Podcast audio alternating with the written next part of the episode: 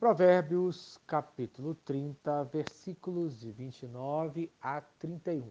Aprendendo a ser imponente. O sábio vai apresentar exemplos de seres imponentes: três animais e um homem, o rei, que são exemplos para o nosso comportamento, conforme fala o versículo de número 29.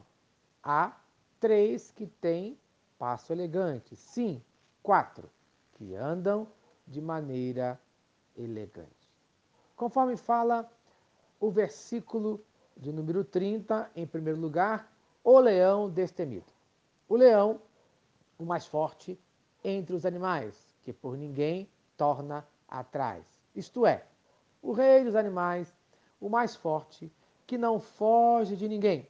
Em Miqueias, capítulo 5, versículo 8: O remanescente de Jacó estará entre as nações, no meio de muitos povos, como um leão entre os animais da floresta, como um leão forte entre rebanhos, que quando ataca, destroça e mutila a presa, sem que ninguém a possa libertar.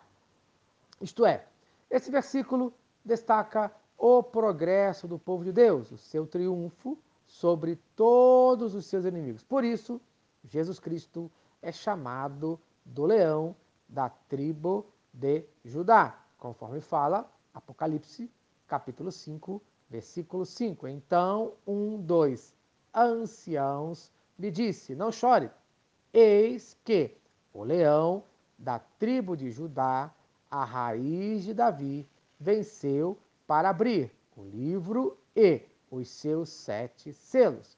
Isto é, leão da tribo de Judá, título messiânico extraído do livro de Gênesis, capítulo 49, versículos de 8 a 10, raiz de Davi. Lá em Isaías, capítulo 11, versículos 1 e 10, e também vemos em Romanos, capítulo 15, versículo 12. Em segundo lugar, aprendendo com o galo, versículo 31, parte A. O galo que anda ereto. Isto é, o galo que anda de forma arrogante e autoconfiante, se exibindo para todos. Vale lembrar que foi o cantar do galo que quebrou toda a autoconfiança e a arrogância de Pedro quando ele negou a Jesus, conforme fala Marcos, capítulo 14, versículo 72. E logo cantou o galo pela segunda vez. Então, Pedro se lembrou da palavra que Jesus lhe dissera: Antes que duas vezes cante o galo, tu me negarás três vezes. E caindo em si, desatou a chorar. Muitas vezes, o nosso comportamento é de autoconfiança e de arrogância, mas quem anda com Jesus deve ser sempre humilde. Em terceiro lugar, aprendendo com o bode.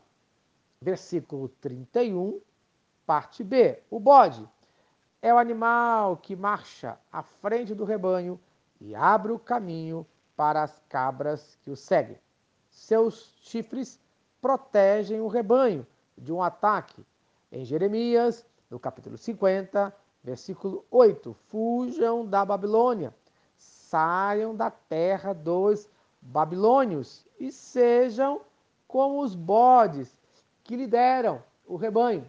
Isto é, o bode pode ser um exemplo de liderança e proteção para nós. Porém, é mais conhecido conforme fala Mateus, capítulo 25, versículos 32 e 33.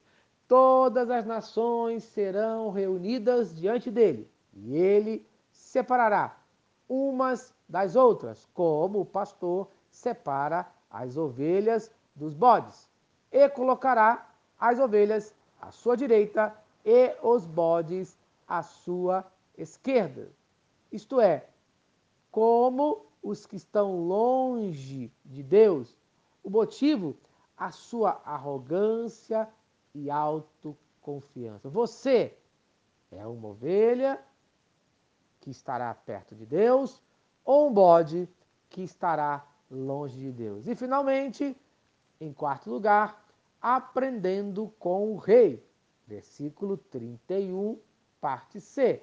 E o rei a quem não se pode resistir. Isto é, o rei que vai na batalha à frente do seu exército, rumo à vitória. Como servos de Deus, não temos o que temer, pois o nosso Rei Jesus vai à frente na nossa batalha. Em Apocalipse, no capítulo 19, dos versos de 11 a 16, e do versículo 16 fala: Em seu manto e em sua coxa está escrito este nome: Rei dos Reis e Senhor dos Senhores. Aprenda, o nosso comportamento deve ser de confiança em nosso Rei e Senhor Jesus Cristo. Então, no dia de hoje, siga os bons exemplos, siga o Senhor Jesus Cristo e seja abençoado. Amém. Se esta mensagem abençoa a sua vida, compartilhe com quem você ama. Vamos orar. Senhor Deus, obrigado por mais um dia de vida. Ensina-me a seguir a Cristo Jesus como meu Rei, como meu exemplo maior de vida para hoje e todo sempre. Amém e amém. Eu sou o pastor Eloy, sou pastor da Primeira Igreja Batista em São Miguel Paulista, localizada na rua Arlindo Colasso, número 85, no centro de São Miguel Paulista, São Paulo. E lembre-se, Deus no controle sempre.